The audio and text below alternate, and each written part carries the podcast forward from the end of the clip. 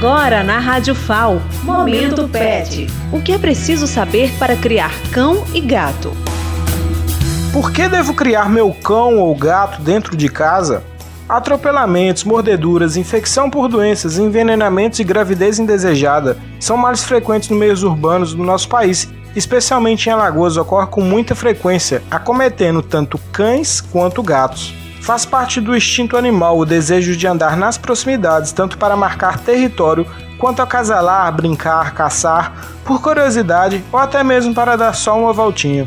Tal fator natural influencia na ida destes animais à rua, isto é, nos casos onde o proprietário não tem a consciência de que não é legal deixá-los ter esse acesso livre, o que acaba levando tais acontecimentos. Os cães e gatos um dia foram selvagens, e a ação do homem em domesticá-los, trazendo-os para dentro do nosso círculo, promoveu a domesticação, e agora eles fazem parte da nossa responsabilidade resguardá-los de eventualidades ruins, respeitando o instinto do animal e proporcionando atividades físicas que possam suprir as necessidades naturais destes seres vivos. Se o seu animal tem acesso livre à rua, logo você está abrindo brechas para que enfermidades atinjam a saúde do seu animal, sua saúde e a saúde dos seus familiares.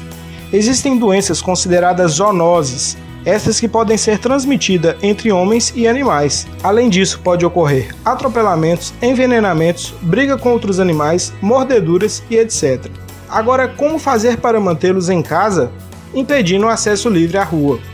No caso dos cães, você deve manter o portão sempre fechado. Além disso, uma boa educação vai impedir as fugas entre as pernas quando alguém for passar.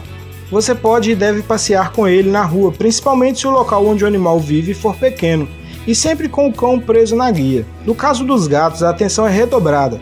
Como eles são escaladores por natureza e muito ágeis, é necessário tampar e ou cercar o local onde o animal vive, pensando não somente nas barreiras às proximidades do chão, mas também no alto. Muros baixos, janelas sem telas e buracos na cerca ou muro são oportunidades a quais os gatos contemplam suas fugas. Você deve tampar todas as vias do chão até 3 metros e meio acima. Muito cuidado, se vive em prédio, o animal pode cair acidentalmente da janela ou varanda. Este tipo de acidente é frequente.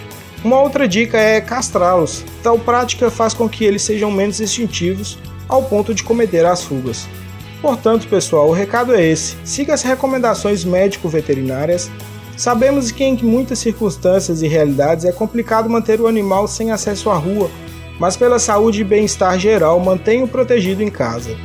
Siga o nosso projeto no Instagram, PetCidadão, e tenha acesso a todos os nossos áudios. Meu nome é Daniel Costa, do projeto Pet Cidadão nas Comunidades, do curso de Medicina Veterinária da UFAL. Momento Pet. O que é preciso saber para criar cão e gato?